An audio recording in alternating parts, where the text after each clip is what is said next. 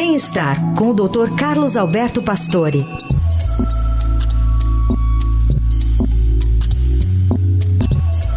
Hoje o Dr. Pastore fará sobre os benefícios paralelos dos remédios contra a diabetes. Oi, doutor, bom dia. Bom dia, Carol. Bom dia, Heisen. Bom dia, ouvintes. A medicação sendo usada para obesidade tem reduzido o risco cardíaco nos obesos. As medicações para o diabetes, que se tornaram também muito eficientes nos pacientes com obesidade, têm efeitos na redução de mortes cardíacas nesse grupo.